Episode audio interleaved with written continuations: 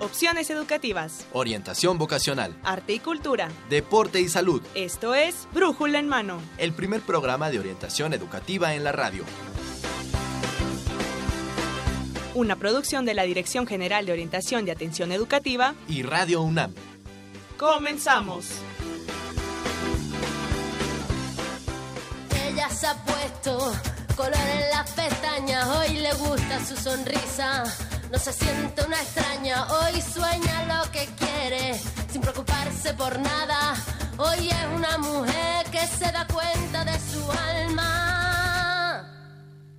Hoy vas a descubrir que el mundo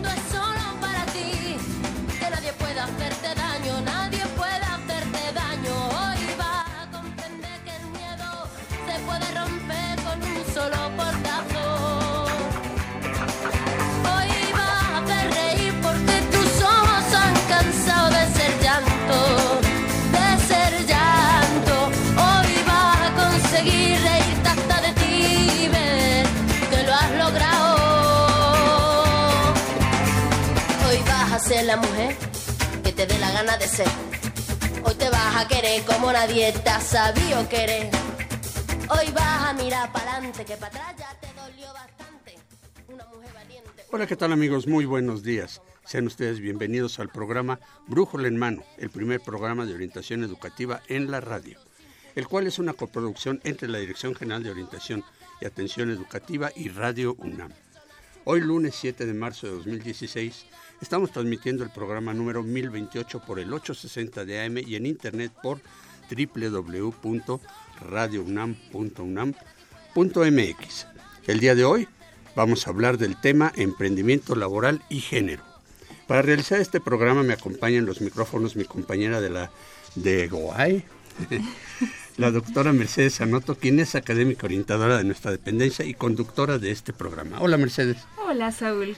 ¿Cómo ves el tema del programa? Pues yo creo que tenemos muchísima información, muy interesante y espero que Sí, nos ¿verdad? dé el tiempo para abarcarlo todo. Sí, sí, sí, porque es un Sí. programa de la universidad muy importante, no solo para los universitarios, por lo que hemos platicado, ¿no? Así es. Sino que se abre a la población en general. Y bueno, pues ya escucharán a nuestros invitados, que en un rato los sí. tendremos aquí. Y bueno, pues este, como ya es costumbre, ay, quería también comentar, Sí. ¿cómo ves este tema musical con el que abrimos?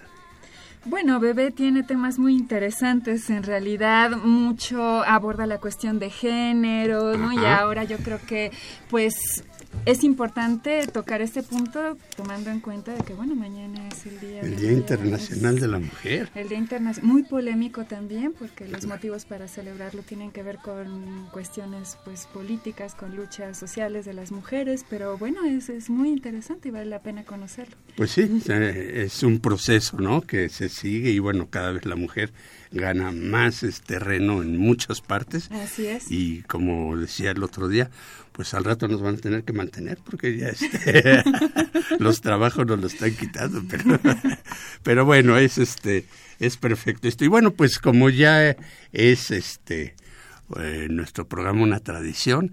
Vamos a empezar con nuestro noticiero de orientación en corto, con nuestros chicos de servicio social y bueno, ahora un invitado que tenemos este ya permanente. De izquierda a derecha, Dalila Picasso. Hola, Dalí. Hola, Saúl. ¿Cómo estás? ¿Cómo pasaste el fin de semana? Bien, tranquila, haciendo tarea, pero pues hoy vengo con todo, la pila recargada. Tarea, pues no, ya terminaste. No, estoy en mi segunda carrera, Ay, Saúl. Dalila, qué bien, qué nerd. Ah. sí, sí, sí. Muy bien. Y del lado derecho tenemos a Evelyn, Evelyn Benzor, Hola, arriba Saúl. Chihuahua. Arriba Chihuahua, así es. Mercedes y escuchas, muy buenos días. Muy bien, ¿cómo estás? ¿Cómo bien. pasaste el fin de semana? Muy bien, fui a jugar softball y luego al día siguiente básquet. En el básquet no anoté mucho, pero le eché muchas ganas, que es lo importante. Excelente. Y bueno, pues aquí en medio, por favor, Mercedes, preséntalo tú. Aquí tenemos a Miguel González, también conductor de Brújula en Mano. Un gusto.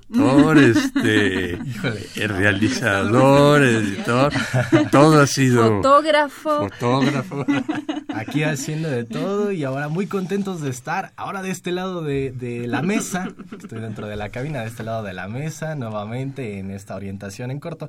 Qué pena, yo no hice nada, oiga, yo ni siquiera hice tarea, ni siquiera fui a jugar softball, ni nada. barbaridad. o sea, que- ¿Viste cine?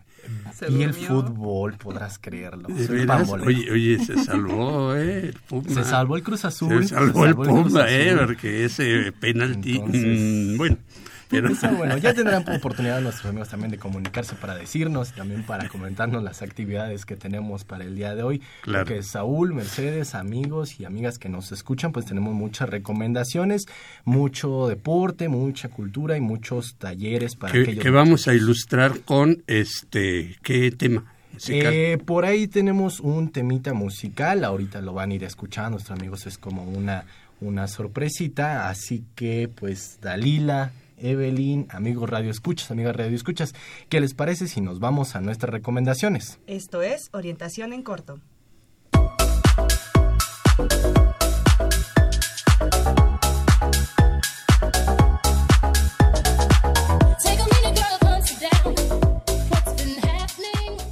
Pues muy buen día amigos Radio Escuchas. El día de hoy les traemos algunos cursos a través de esta plataforma que se llama Coursera.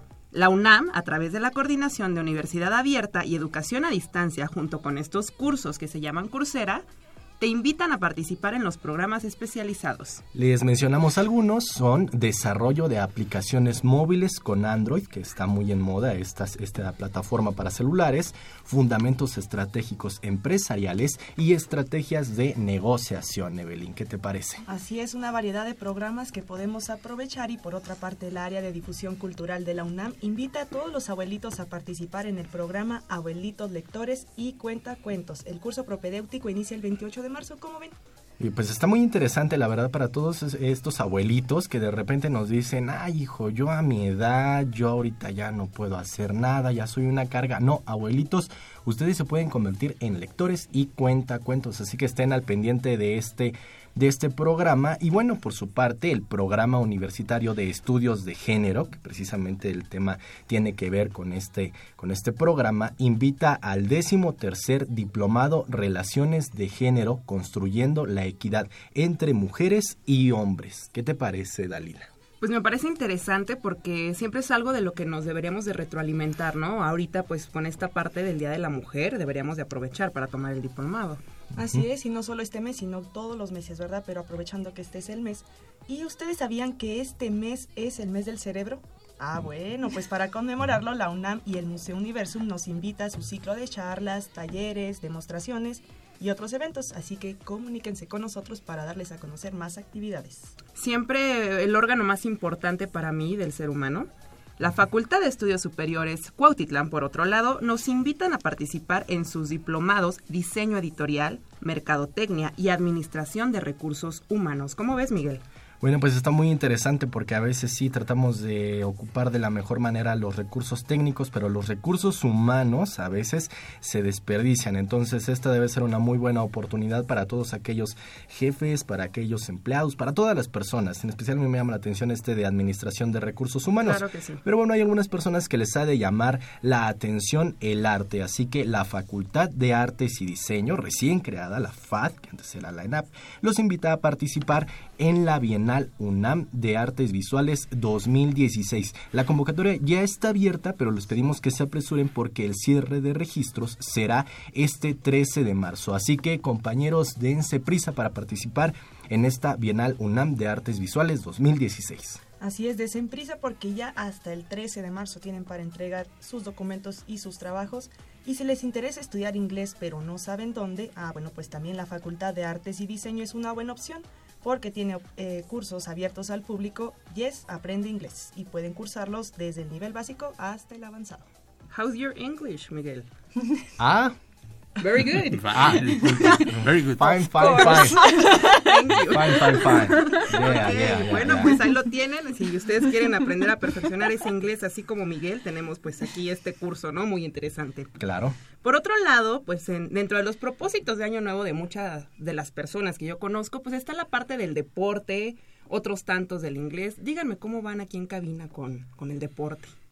Este, Mm, yo ya grillos, yo, lo, yo no me veo todos los partidos. yo yo veo todos todos los los partidos. o sea, corro todos, todos, con los ojos. Híjole, quedamos un poquito mal, pero si ustedes siguen aplazando este propósito de Año Nuevo, no lo hagan más. la Secretaría de Atención a la Comunidad Universitaria y la Dirección General del Deporte Universitario nos invitan a participar en el programa de control de peso que inicia este 28 de marzo. Wow, uno de los propósitos que muchos tienen, yo no, yo no lo tuve en este momento, en este año. Dije, con este peso estoy muy bien, estoy muy bien. Claro, lo que sí me falta es activarme un poco más porque noto que Evelyn, si es una de las personas activas que hace mucho ejercicio, también amigos lo ven aquí, Dalila viene muy sport, muy deportiva, así que quiero yo suponer corro todos que los días en el metro para que me dejen en Ah, lugar. Pues entonces yo también, entonces yo también soy muy deportivo. En los centros bueno, comerciales, ¿verdad? Está bien. por todos lados. En Así que si ustedes son parte de esta comunidad universitaria activa, los invitamos a que participen y descubran este 11 de marzo la milla universitaria. Si ustedes tienen preguntas y dudas de qué es esto, pues entonces comuníquense con nosotros, pero si son activos, participen en la milla universitaria. Así es, participen, no dejen pasar este evento y también los invitamos a que asistan a la temporada de conciertos de primavera 2016 en el Jardín Botánico de Libunam. Este sábado continúa el ciclo Música Tradicional Veracruzana. No lo dejen pasar porque la entrada es libre. Qué bonito, también siempre bien importante esta parte cultural. Y por otro lado, el Centro de Orientación Educativa de la DEGUAE nos invita a los talleres Preparando mi entrevista de trabajo, bien importante para las personas que estén en séptimo, octavo, noveno semestre de las carreras, y herramientas para elaborar un currículum. O sea, de verdad, importante saber de qué forma vamos a emplear toda esta parte de los datos y de la información para que nos veamos atractivos virtualmente para una empresa. Claro, y también para aquellas personas que se están preparando para dar este paso de la escuela al trabajo, pues está el taller Inteligencia Emo Emocional y Éxito Profesional. Y para los muchachos que se encuentran en las aulas, un estudiante exitoso. Todos estos talleres se imparten en la Dirección General de Orientación y Atención Educativa, que está ahí en Ciudad Universitaria. Así que, pues amigos, son las invitaciones. Así es, una gran variedad de cursos, talleres, charlas, conciertos y ya saben amigos, radio escuchas, para mayor información pueden comunicarse con nosotros a los teléfonos 55 36 89 89 y 55 36 43 39. Claro que sí, Evelyn, siempre muy gustosos de atender sus llamadas y también de recibir sus correos o bien de recibir esta comunicación a través de Facebook, Brújula en Mano, o Twitter, arroba Brújula en Mano. Y bueno, esto fue Orientación en Corto y los orientaron Evelyn Benzor. Dalila Picasso. y Miguel González. Regresamos los micrófonos a Brújula en Mano. Muy bien, chicos, pues eh, muy interesante, ¿no? Todas las actividades. Hay que ir a esos conciertos del Jardín Botánico. Qué ¿no? hermosa de Es ser, una ¿no? Delicia. Una delicia. Y bueno, pues como nuestra productora ya nos está correteando, nos vamos rápidamente a nuestra sección por los senderos del lenguaje. Tenemos a la doctora Margarita León del Instituto de Investigaciones Filológicas que nos va a explicar el origen de la palabra místico.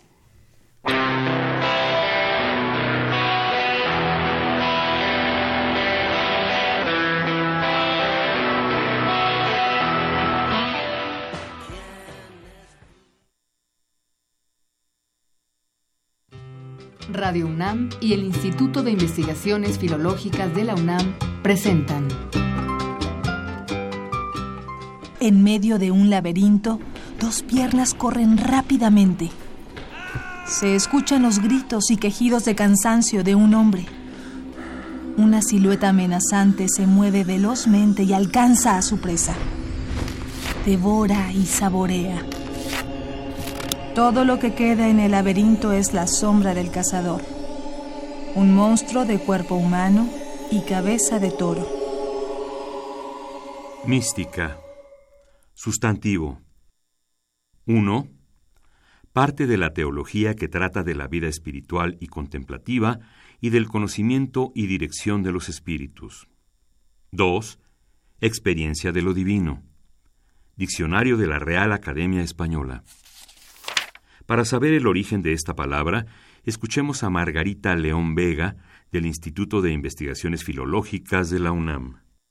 La palabra mística proviene del verbo latino mio, que significa la acción de cerrar la boca o los ojos. Todas las derivaciones del verbo forman una familia de términos referidos a realidades secretas, ocultas, misteriosas.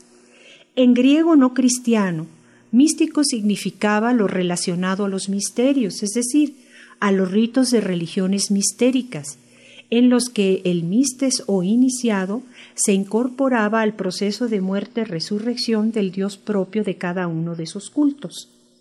Su antecedente más lejano puede encontrarse en las leyendas antiguas, prehoméricas, donde se plantea el problema de la dualidad, de la oposición entre cuerpo y alma.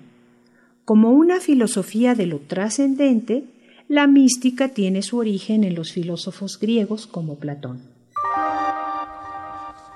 La mística, en términos generales, es el conocimiento directo de Dios o del absoluto o del uno.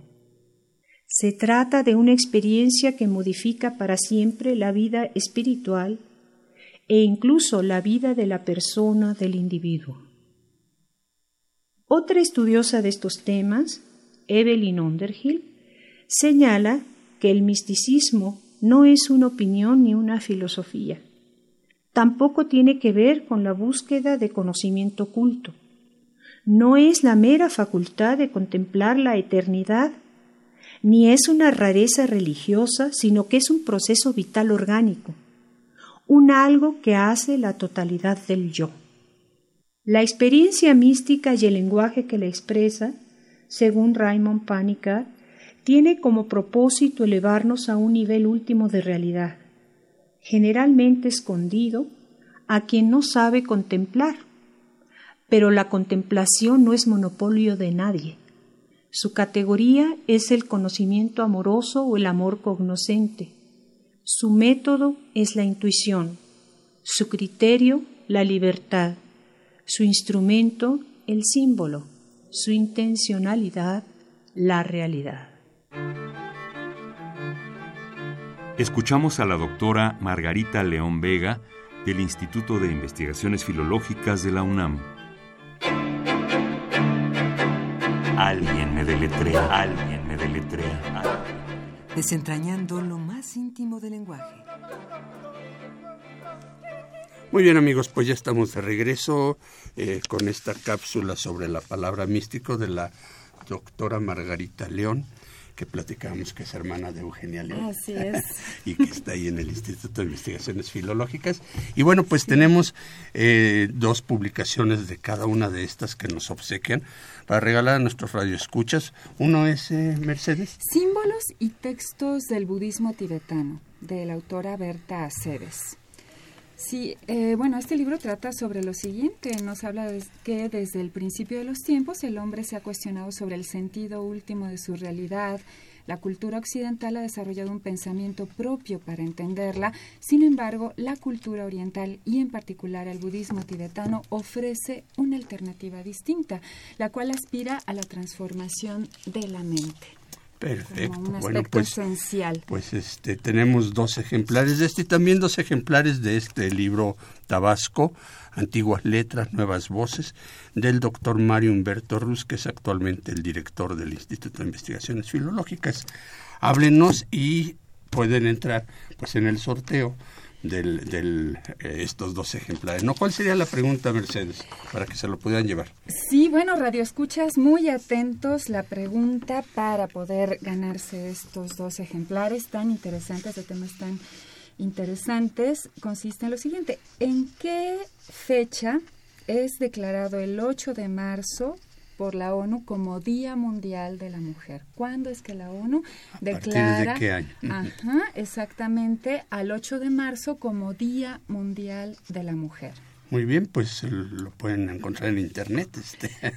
Sí, Y que nos hablen, nos digan. sobre ello. Y los que estén acertados, pues entrarán en el sorteo para llevarse estos dos libros. Y bueno, Mercedes, pues vamos a nuestra entrevista, Claro que este, sí. que ya hicimos esperar mucho a nuestros invitados. Y tenemos aquí de izquierda a derecha al maestro Roberto González Barrón. Él es jefe del Centro Nacional de Apoyo a las Pymes de la Facultad de Contaduría y Administración. Bien- bienvenido, maestro. Gracias. Muy amable, buenos días. También nos acompaña la licenciada Alejandra Montemayor. Ella es empresaria, egresada de la Facultad de Acatlán. Hola, buenos días, muchas gracias. Bienvenida. Y este en el extremo derecho está el licenciado Francisco Martínez García, él es coordinador de asesoría y consultoría del CENAPIME de la Facultad de Contaduría y Administración. Bienvenido, licenciado. Muchas gracias, buenos días, gracias por la invitación. Pues vamos rápidamente a nuestras preguntas porque esto es muy interesante. ¿Comienzas, Mercedes? Claro que sí, tenemos muchas preguntas. Y bueno, eh, ustedes han generado el Senapime. ¿Qué, ¿Qué, sería el Senapime? Y también qué programas ofrecen allí. Claro, con todo gusto. Eh, bueno, el Senapime, Centro Nacional de Apoyo a las Pequeñas y Medianas Empresas, fue creado eh, hace seis años con la, por la iniciativa de, de nuestro director, el doctor Juan Alberto Adamsiade, con la finalidad de dar apoyo a, a, los jóvenes que tienen la inquietud de emprender un negocio. Esto va muy eh, de la mano por lo siguiente. La misión o la razón de ser de la universidad en general es formar personas, prepararlas para que puedan salir a un mercado y, sean parte de la comunidad laboral de nuestro país. El gran problema es que en estos tiempos, eh, pues las empresas en lugar de abrir más, están cerrando. Entonces, pues los jóvenes universitarios cada vez se encuentran o tienen menos oportunidad de encontrar un trabajo. Entonces surge eh, eh, esta idea de crear el centro con la finalidad de apoyar a las empresas para que esas empresas que ya estén no cierren y además fomentar el emprendimiento en los jóvenes para que no sea tu mentalidad cuando termines de estudiar que te emplees. Mejor conviértete en un empleador, crea tu propio negocio, pero de una manera estructurada, y dale trabajo a más, a más jóvenes, ¿no? Entonces, esto implica muchas cosas. En el Centro Nacional de Apoyo a la Pequeña y Mediana Empresa tenemos varias áreas. Una de ellas, como apoyar a las pymes, es a través de la capacitación.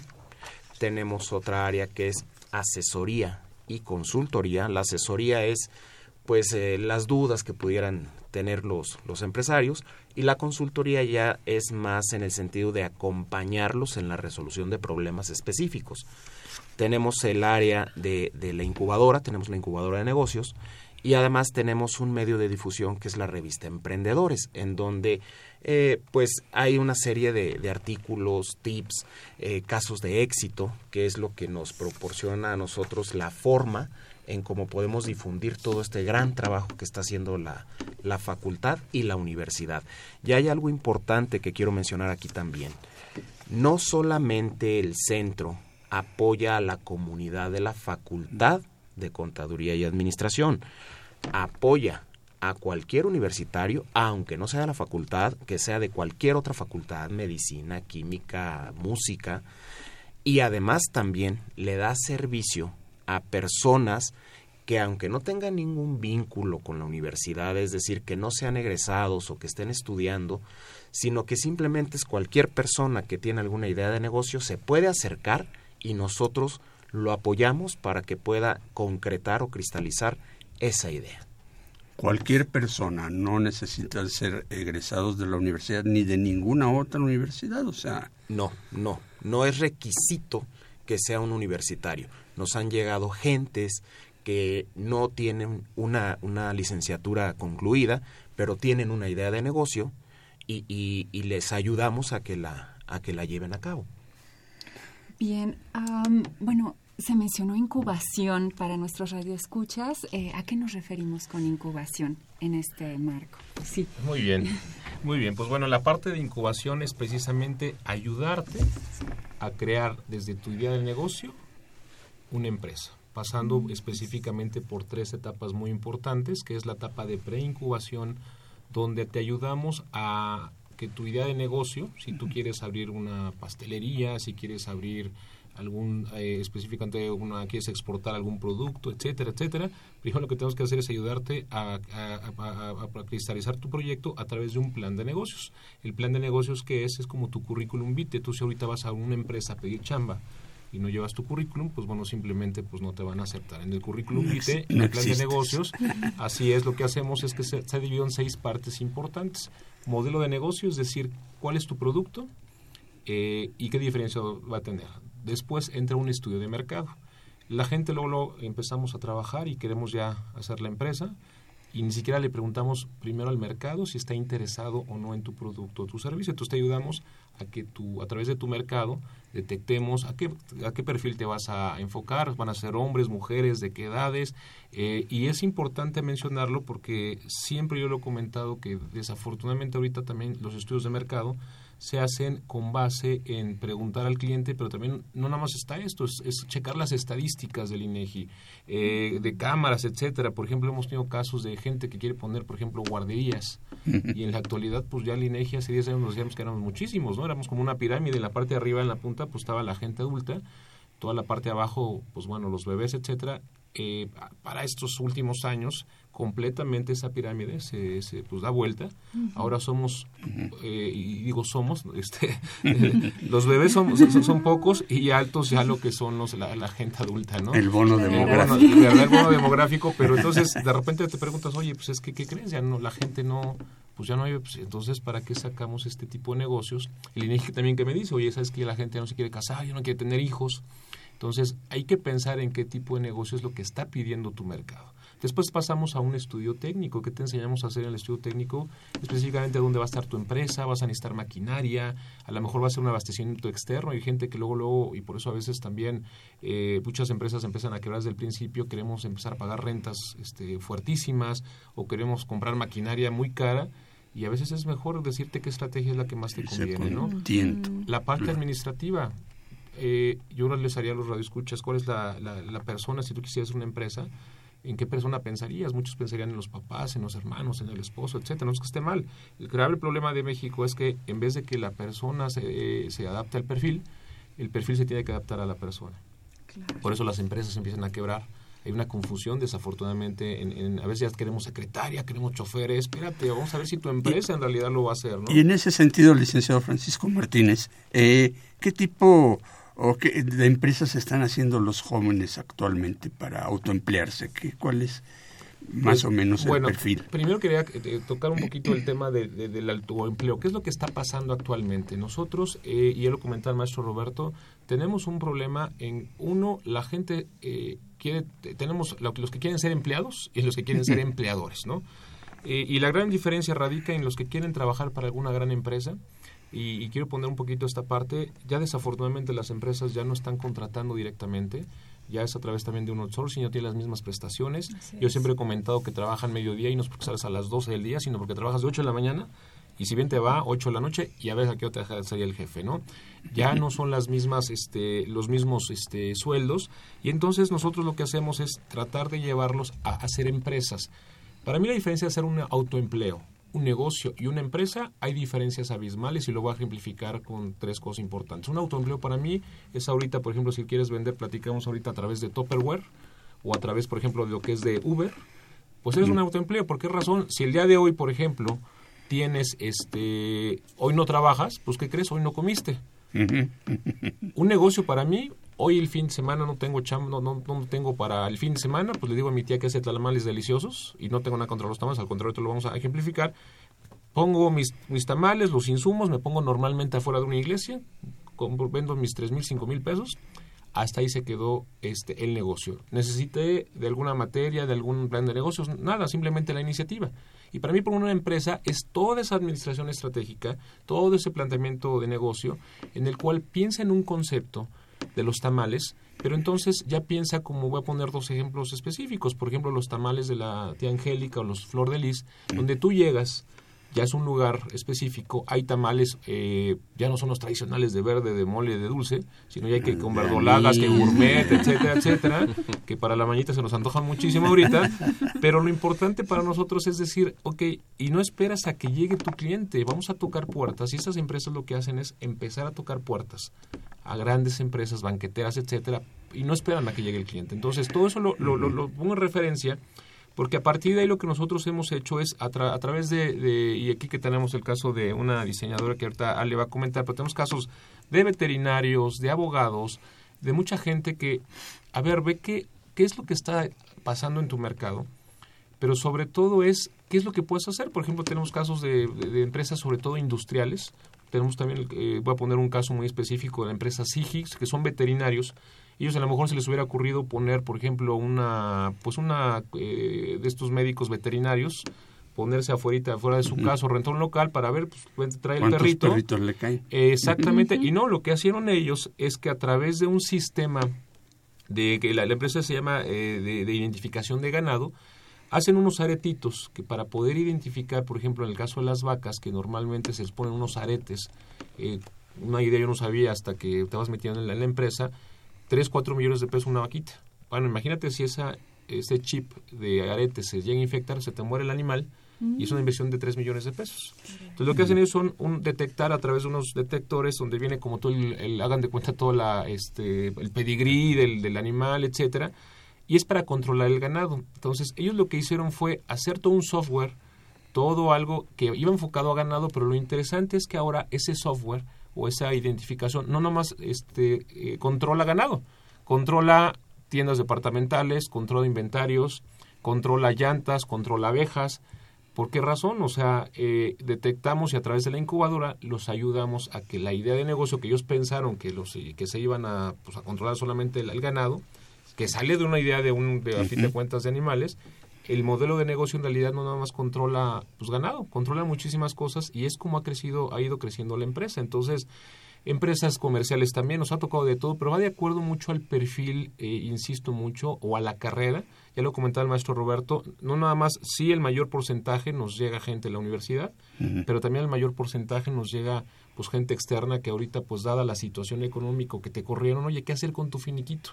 Entonces vamos a abrir por ahí, por ejemplo, un, un- proyecto previo a la incubación. Les comentaba que eran tres etapas, que es la preincubación, que es tu la parte de hacer tu plan de negocios. Dos, la gestionas. Y tres, ya te ayudamos a llevarte a grandes este, ligas. Muchos se po- ponen a exportar, otros se ponen a hacer franquicias. Pero previo al- ahora lo que queremos hacer, previo a lo que es la preincubación, queremos tener un laboratorio de innovación. Ese laboratorio, la idea es que precisamente trabaje con las ideas de lo que está pasando en el mercado y, es, y en su momento dejemos de hacer proyectos que solamente a mí me gustan porque pues desde chiquito tengo esa idea. Espérate, está bien, pero ahora vamos a ver si en realidad al mercado le va a gustar, le va, le va- va a dar para eso. Entonces, este, y es más o menos en general lo que nosotros como como Senapime o la parte de incubación hacemos y los proyectos tenemos proyectos eh, a nivel de arquitectos han hecho cosas maravillosas un por ejemplo un, un ladrillo eh, que lo que hacen es que a través de, eh, por ejemplo, de 16 metros cuadrados, un tipo como Lego, vas haciendo este tipo de que son ecológicos y han enfocados a un mercado muy específico, un mercado para gente, en vez de que tenga sus casas de asbesto, de tejas, pues bueno, este, véndeles estos ladrillos, insisto, es como un Lego, y en un, para que sea una idea, en una construcción de aproximadamente 16 metros cuadrados, la hacen en cuatro horas, cosa que con el sistema tradicional son de dos semanas. Solamente lo que tienes que poner Y es como el de cimiento gente. y la idea es que va enfocado sobre todo para también desastres naturales que en su momento cuando se llevan las casas o hay un terremoto o hay algo, este entran como en, en- en este tipo de proyectos y están hechos a través de ingenieros con arquitectos, es algo muy interesante, algo que nos ha funcionado también mucho aquí y es como un tip que también a veces les doy a, a- a la gente. Mira, es ¿quién, que quién lo diría tanto que este, chocan? pudiéramos checar, ¿no? Claro, no, pero aquí lo ingenieros. interesante son los grupos multidisciplinarios, o sea, Claro, a veces sí, tenemos que los contadores, ¿no? Sí, este, sí, a lo mejor los administradores eh, me- eh, que se metan a la cabeza que en realidad vas a necesitar de un contador, de un administrador, de un ingeniero, de Claro. un veterinario y son los proyectos que más nos han funcionado, ¿no? Interesantísimo. Y bueno, pues tenemos un Sí. caso de éxito, Así Mercedes. es, Saúl, licenciada Montemayor. Pues muy interesante su testimonio, bueno, que nos va a dar ahora, porque, bueno, precisamente en- no está conectada directamente con esta parte de administración desde su carrera, sino otra área que ahorita nos va a comentar. Y bueno, quisiéramos que nos platicara acerca de su experiencia, cómo es que generó ¿Cómo fue su experiencia su para- empresa. Eh, pues muchas gracias. Eh, bueno, la talla perfecta es, les voy a decir de qué se trata, es muy simple, es lencería bonita para mujeres de mucho gusto. Así Mm. de simple y de llano como suena. Dirían los españoles que es una, una chorrada, ¿no? Eh, surge por ser una persona completamente ignorada por los fabricantes nacionales. Ya voy a entrar en temas íntimos, ya les voy a contar, pero bueno, eh, es parte del negocio, ¿no? Eh, yo durante toda mi vida no encontraba para mí un sostén que me quedara. Era una pesadilla, o sea, Era una experiencia de compra horrible, no solo porque nunca iba a encontrar de mi talla, sino porque el modelo era muy feo. Eh, la atención que recibía de parte de las vendedoras era de una completa descalificación, o sea, de una mirada y de un juicio de decir, uy, no, para ti no tenemos eso aquí, o sea, eh, completamente inapropiada la, la, forma de dirigirse hacia el cuerpo de alguien más, ¿no? Entonces, ¿qué pasa? Que yo llegó un momento en que me harté y dije, yo dejé simplemente de comprar en México y entonces cada año tenía que ir a Estados Unidos a comprar sostenes, lo cual es francamente un absurdo, ¿no? Dijeran, bueno, es, es, es un cohete espacial, es este alta tecnología, o sea, sí, es, es francamente muy burdo, ¿no? Entonces yo siempre le decía a mi esposo, es que ¿por qué para mí es tan difícil? O sea, porque yo no puedo ir a una tienda y salir contenta? O sea, el chiquito es de flores y el grande es de cortina. O sea, ¿qué les cuesta hacer el grande bonito, no? Y ya, y así este, en un momento yo, yo trabajaba como diseñadora y el quien entonces era mi socio me dijo, ¿sabes qué? Vamos a hacer un negocio. Vamos a hacer algo que no hay en México. Y yo me paro en la silla y brinco y le digo, brasiers. Y, me, y, o sea, me, se me queda y me dice, ¿qué estás hablando? O sea, y le digo, sí, pues no hay en México, ¿no? Y entonces resulta que yo no era tan especial, que en México hay medio millón de mujeres con las mismas características y necesidades que yo. Y entonces empiezo a hacer como lo menciona Paco, ¿no? Un scouting un poco más este en forma. Y entonces había una cantidad de mujeres que cada año tenían que ir a Estados Unidos a comprar este lo mismo que yo, ¿no? Eso las afortunadas que teníamos la posibilidad, ¿no? Porque había otro gran parte, este, un grueso de la población que ni siquiera tenía acceso. ¿Cómo averiguaron es, esta cuestión de que había varias que compraban allí en Estados Unidos? Fue un apoyo, una asesoría Ajá, del una asesoría. Senapim. Fue algo inicialmente muy intuitivo. Es, empezamos a sacar la charla de una forma muy casual en donde nos parábamos y generalmente no era la chica en cuestión, pero era es que mi hermana, mi prima, mi amiga sufre muchísimo. La palabra que utilizan es batallar. Batalla muchísimo para encontrar su talla, siempre está enojada, bla, bla, bla, ¿no? Y entonces esa parte de exponencial empieza a crecer, a crecer. No fue un estudio formal como tal, eh, el que llevamos nosotros, pero después sí recurrimos a un estudio de que se hace en, a nivel de mm, fabricación de lencería en México y ya con datos demográficos mucho más fuertes, sobre todo de morfología de las mujeres en la, en la cámara del vestido, es Claro. cuando se hace. Nosotros tenemos prácticamente dos, dos extremos que son nuestras clientes principales.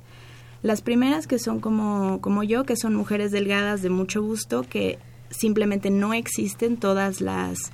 el sostén les queda grande en la parte de atrás porque como en México no hay copas grandes, lo que hacen los vendedores es darte espaldas más grandes cada vez para que crezca. Entonces te queda algo verdaderamente gigante. Y el segundo, eh, digamos, extremo es, son las personas, eh, que son- las mujeres que son muy robustas, que tienen mucho volumen y pues que no caben en ningún lado, ¿no? Literalmente. Entonces eh, empezamos a, con una propuesta, yo empecé fabricando mi primera colección como una prueba piloto eh, con 16 tallas. Está la respuesta de las mujeres que lanzo para la siguiente 25 tallas. Y actualmente el negocio tiene 5 años, manejamos en promedio 40 tallas. ¿Y en qué momento entra el Senapime o cómo es la, esta, este proceso con ellos? Eh, Paco dijo a mí, eh, en su momento me dijo una frase que me gustó mucho, una incubadora recibe a un bebé, no recibe un esperma y un óvulo. Entonces uno ya debe de tener una, una idea de negocio más o menos redondeada, por lo menos en una etapa temprana, para decir, oye, tengo esto, no, no, eh, fíjate que tengo una idea, o sea, es como en, en una etapa un poquito más avanzada, ¿no? Entonces, eh, yo ya tenía camino bastante andado y cuando me acerco a la Secretaría de Economía me dicen, para acceder a cualquier tipo de apoyo, tiene, tu proyecto tiene que estar validado por la Red Nacional de Incubadores. Porque eso quiere decir que eh, ya, se, ya se comprobó que el proyecto es viable, tanto a nivel comercial como a nivel técnico como a nivel este, administrativo, ¿no? Y entonces yo, por ser de la UNAM, en ese momento giro y digo, oye, este, hola, estoy aquí, tengo este proyecto, y eh, es cuando empieza toda, toda la etapa de la incubación. Pues muy interesante. Bueno, pues ahorita seguiremos platicando, Mercedes. Así es, Eh, Saúl. estamos obsequiando dos publicaciones del Instituto de Investigaciones Filológicas Tabasco del doctor Mario Humberto Ruz y símbolos y textos de la doctora Berta Cebes. ¿Cuáles son los teléfonos y las redes sociales donde nos pueden localizar? Claro que sí. Comuníquense con nosotros, siempre es un gusto tener la oportunidad de conversar con ustedes, escuchar sus dudas, sus comentarios. Comuníquese a brújulaenmano.hotmail.com, nuestro correo electrónico, Facebook, Brújula en Mano, Twitter, arroba Brújula en Mano, y nuestros teléfonos son 5536-8989 y 5536-4339. Vamos a una cápsula. La Universidad Nacional Autónoma de México es la institución mexicana con más prestigio y tradición académica en el país, con una historia de más de 450 años de excelencia. Tiene como misión impartir educación superior para formar profesionales, investigadores, profesores universitarios y técnicos útiles a la sociedad. En la misma línea de calidad y compromiso está inscrita una de sus facultades de más renombre e importancia, Contaduría y Administración. En el marco de un complejo entorno empresarial, ha tomado la iniciativa de crear el Centro Nacional de Apoyo a la Pequeña y Mediana Empresa, CENAPIM, que se propone atender las necesidades propias del ámbito empresarial de una manera dinámica y propicia para los tiempos actuales. El compromiso y preocupación por generar en los alumnos la habilidad de iniciar un negocio ha quedado plasmada en los diferentes planes y programas de estudio de las licenciaturas que imparte esta facultad. Con la misión de contribuir con el desarrollo nacional por el camino de la creación de más y mejores empresas, al apoyar las iniciativas de emprendedores para crear nuevos negocios, el Centro Nacional de Apoyo a la Pequeña y Mediana Empresa te ofrece calidad de servicio, capacitación, asesoría y consultoría, además de la adecuada incubación de tu proyecto empresarial. Solo tienes que comunicarte al 5622-8370, extensión 132, o bien acudir personalmente al primer piso de la Facultad de Contaduría y Administración. ¿Y tú, tienes en mente o te gustaría reestructurar tu proyecto empresarial? Entonces lo que viene te interesa. Nosotros somos Emanuel Granados y Evelyn Benzor. Sigue escuchando Brújula en Mano.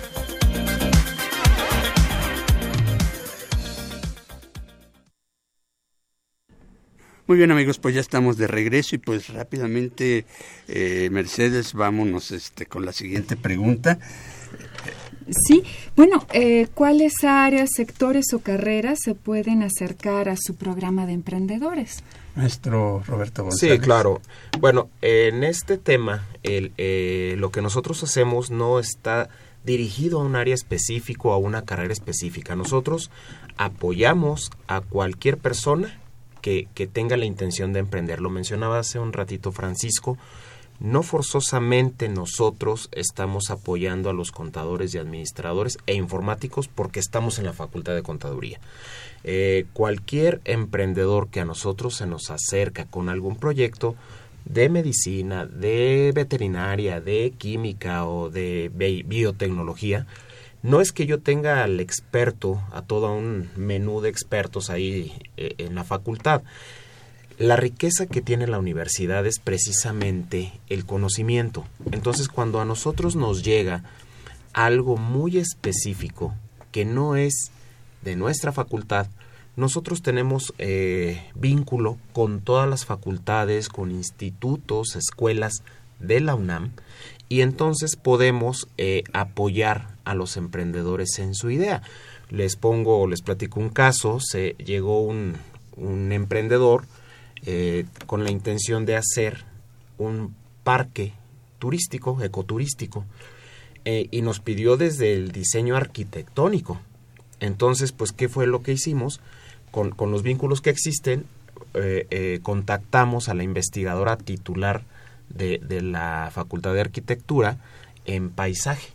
Y ella nos hizo incluso el diseño de ese parque ecoturístico. Nos tuvimos que acercar a ingeniería porque se construyó un lago. Entonces, para efectos de estudios de suelo. Y bueno, el cantidad de profesiones, como mencionaba también hace rato Francisco, un, una idea, un proyecto, no puede ser eh, exclusivo de una sola formación. Se requieren de muchas. Entonces, lo que más éxito nos ha dado son los, eh, eh, las ideas multidisciplinarias.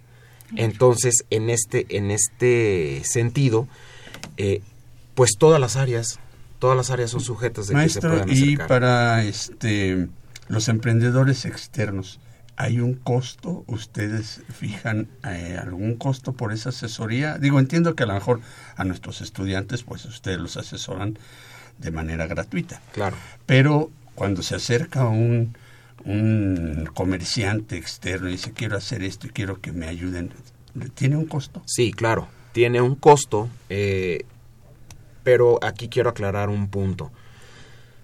Más que otra cosa son costos de recuperación. O sea, la, la UNAM como tal no tiene la finalidad de hacer con esto un negocio. O sea, insisto, la universidad tiene como finalidad apoyar a la sociedad. Entonces, tiene un costo, pero más que otra cosa es un costo de recuperación, porque nosotros tenemos que contratar a una serie de expertos, consultores, en muchos casos de la propia UNAM, pero en otros casos externos, pues ellos cobran, hay que pagarles. Eh, y ese es el costo que nosotros le, le repercutimos al, al emprendedor, ¿no? Como tal si nos comparáramos con algunos despachos o con algunas empresas que se dedican a esto, incubadoras independientes, por ejemplo, pues sí, los, los precios que manejan son mm, por mucho arriba de, de lo que nosotros podemos manejar. Y por supuesto, para la comunidad universitaria, las asesorías, consultorías son gratuitas. Hay un programa eh, de apoyo también a, a los que pretenden emprender un negocio con apoyos eh, para que se les paguen a estos consultores expertos en, en, un porcentaje pues bastante elevado. Hay que considerar que los, los universitarios también tienen que pagar, aunque es una parte mínima, porque lo que no les cuesta no lo valoran. Claro. Entonces ellos tienen que pagar una parte mínima, pero hay apoyos de, de entidades gubernamentales por el, mencionar un, un, una de ellas, el INADEM, que apoya para, para lo que es la preincubación, ¿no? que mencionaba Francisco hace un momento. Muy bien. ¿Nos podrían ampliar un poquito más acerca de, de la ayuda que pueden encontrar en estos programas los interesados en emprender su propia empresa? Eh, especialmente cuando tenemos, digamos, eh, jóvenes que recién han concluido sus carreras y que quieren emprender un nuevo negocio y no tienen el capital como para iniciar, ¿qué tipo de, apoyos podrían encontrar en ustedes? Muy bien, ya lo comentaba eh, eh, Ale, eh, obviamente para poder entrar a, los fondos federales necesitas a fuerza estar dado de alta o tener también tu plan de negocios para que al finalizar de esa etapa de, de incubación ahora sí les ayudemos. Ojo, la incubadora no da el dinero, ninguna incubadora da dinero. No dan Acercamos, orientamos, este, les decimos por dónde tocar las puertas y digamos que nos hemos tocado con tres perfiles de emprendedores, aquellos que tienen recursos, porque sí los hemos topado y es más sencillo para nosotros, nada más es decir cómo administrar bien ese dinero.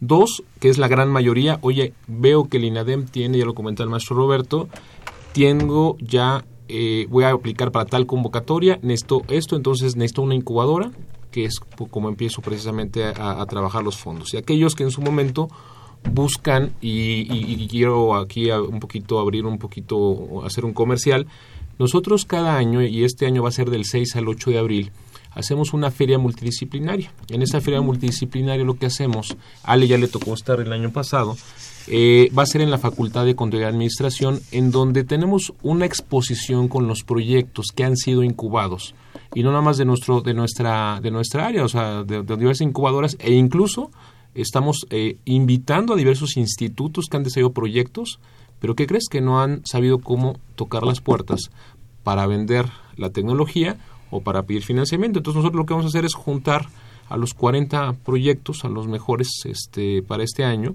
y traemos inversionistas, tanto de capital privado, traemos a gobierno, traemos a bancos, en los cuales en su momento puedan estar interesados en financiar los proyectos. ¿Cuándo se lleva a cabo? Del perdón? 6 al 8 de abril en las instalaciones de la Facultad de Control y Administración. Eh, ahí si se pueden meter ya a la página www.fca.unam.mx. A ver, www. FCA, la Facultad de Control y Administración. FCA. Uh -huh.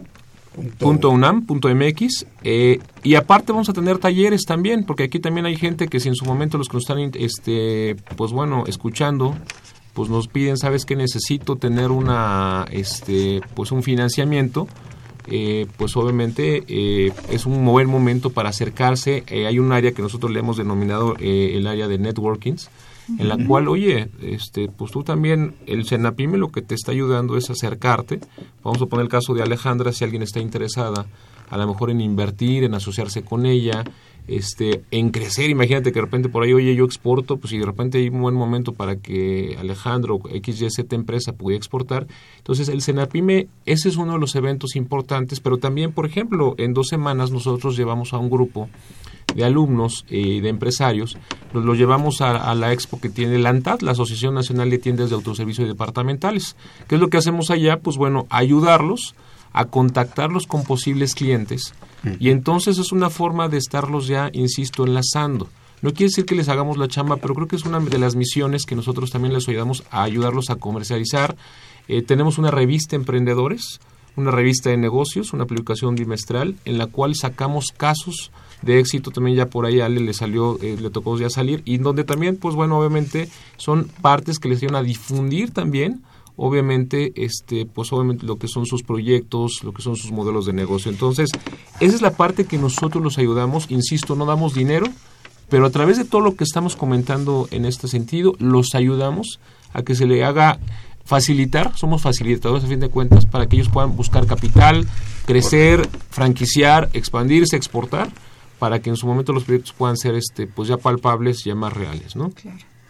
Eh, licenciada Alejandra Montemayor, ¿y qué sigue en su negocio? Platíquenos ahorita que ya está caminando, ya lleva, ¿qué? ¿Cinco años? Cinco años. eh, Ahorita estamos en la etapa... ¿Cómo consolidar esto? Sí, eh, yo le llamo profesionalización. Eh, finalmente se lleva como una persona física con actividad empresarial, como compras pequeñas, en fin todo este año, eh, no me refiero al año calendario, sino empezó el proceso el año pasado y concluirá este, se, está moviendo a ser una persona moral, a tener este una operación completamente eh, profesional, lo digo, en, todos los aspectos, en materias de importación, de exportación, eh, de gestión de inventarios.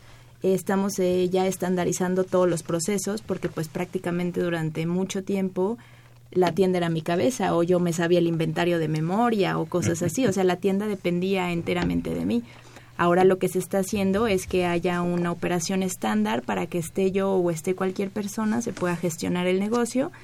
Eh, sigue a abrir nuestra segunda tienda este año y sobre todo es, es esa parte, ¿no? De, de tener ya una estructura muy sólida para ahora sí crecer y multiplicar las tiendas. ¿Dónde está su tienda ahorita? En la colonia Nápoles. En la colonia Nápoles. ¿Cuál es la dirección? Pensilvania 55. Pensilvania.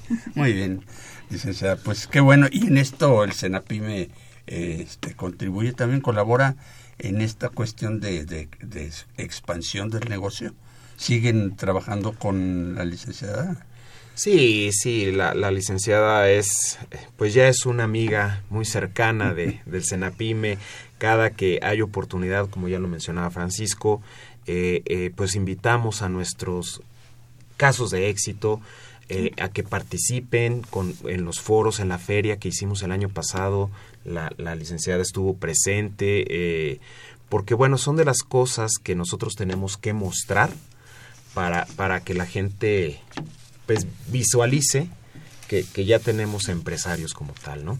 Eh, bueno, y quisiera, antes de, Sí, de, de es- continuar... eh, sí, eh, no, tenemos comen- un radio escucha, ¿no? Así No es. puede leer su nombre. Claro, Este, aquí nos preguntan eh, cuál es el teléfono del Senapime o cómo nos podemos acercar al Senapime. Pues bueno, a través de la página de la Facultad de Contaduría www.fca.unam.mx. Otra vez, por favor. www.fca.unam.mx es la página de la facultad y ahí está una pestaña Senapime. del Senapime. Y los teléfonos a los cuales se pueden comunicar es el 5622-8387 y 5622-8276. Y bueno, con todo gusto ahí podemos eh, recibir a pues cualquier persona que, que esté interesado en, en, en desarrollar alguna idea o que su negocio requiera de algún tipo de apoyo, pues con todo gusto. Muy bien, licenciados, pues el tiempo se nos eh, agota. Este, tenemos aquí algunas llamadas. Agradecemos a nuestros radioescuchas, Alberto Santiago, Santuyo, dice, Sí, que nos, Santiago. este, él, él nos pide que repitamos el teléfono del Senapime. A Fernando López también, eh, la dirección del Senapime. Está eh, ubicado en la Facultad de Contaduría y Administración en el edificio I, primer piso. Ok, muy bien. Y este, bueno, eh, José Guadalupe nos dice la fecha en que fue declarado el día, bueno, eh, pues ya lo podemos decir, ¿no? En 1975 por la ONU, este fue declarado el Día Internacional de la Mujer el 8 de marzo. Y bueno, pues un mensaje final, este licenciado Francisco Martínez. Bueno, pues ya los comentábamos, estamos precisamente buscando emprendedores, gente que quiera cambiar al mundo, que quiera que- que cambiar a México, sobre todo porque la situación sabemos que, que actualmente es fácil quejarse, pero qué padre es No cuando empieza, es muy padre, y yo también como empresario se los digo, cuando empieza a generar empleos, cuando empiezas a, a generar este valor económico. eh, y yo creo que lo que decía Ale, eh, fabricar cosas mexicanas, y yo creo que es la parte muy importante que estamos eh, haciendo. Estamos, ya lo comentaba Roberto, ahí en la Facultad de Contaduría, de Contaduría y Administración. Eh, estamos, tenemos, tenemos este, métanse a la página de la facultad, tenemos nuestras redes sociales, tenemos Twitter para que estén eh, enterados de qué cursos, qué eventos vamos a tener.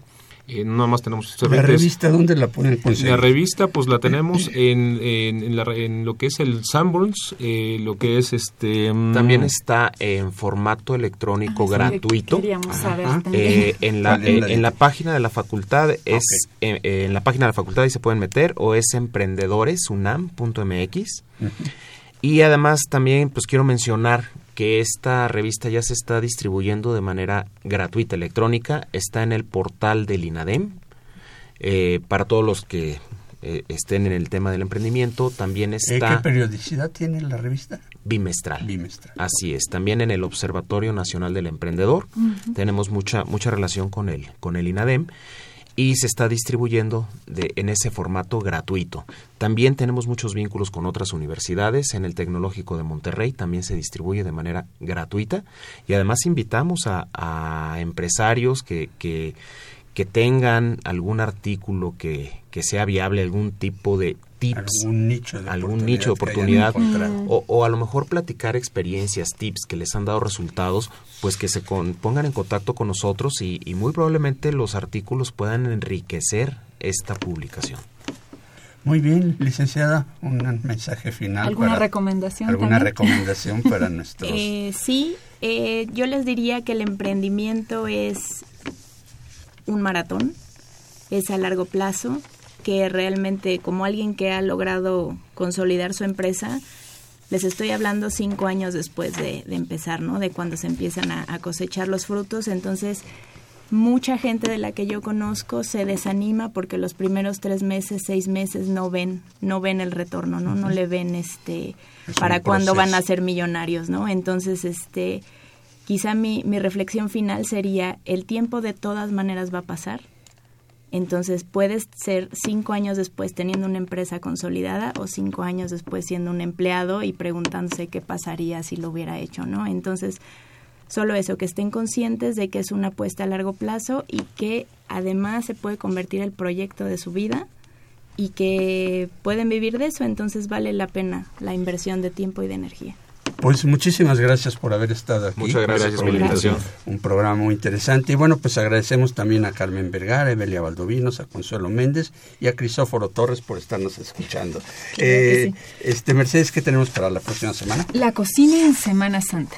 Muy bien, y bueno, pues agradecemos en los controles a Gerardo Zurrosa, en la operación y producción y locución a Marina Estrella, Evelyn Benzor, Dalila Picasso y a Manuel Granados. En la realización a Miguel González y en los micrófonos Mercedes Sanoto. y Saúl Rodríguez. Nos vemos la próxima semana. Me estremeció porque era mi abuela además.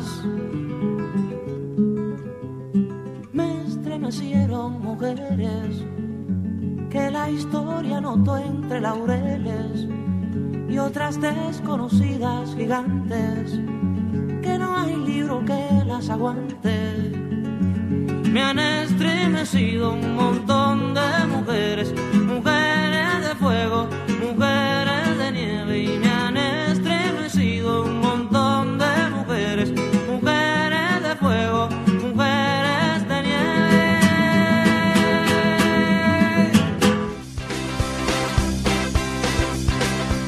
La Dirección General de Orientación y Atención Educativa y Radio UNAM presentaron Brújula en Mano. el primer programa de orientación educativa en la radio.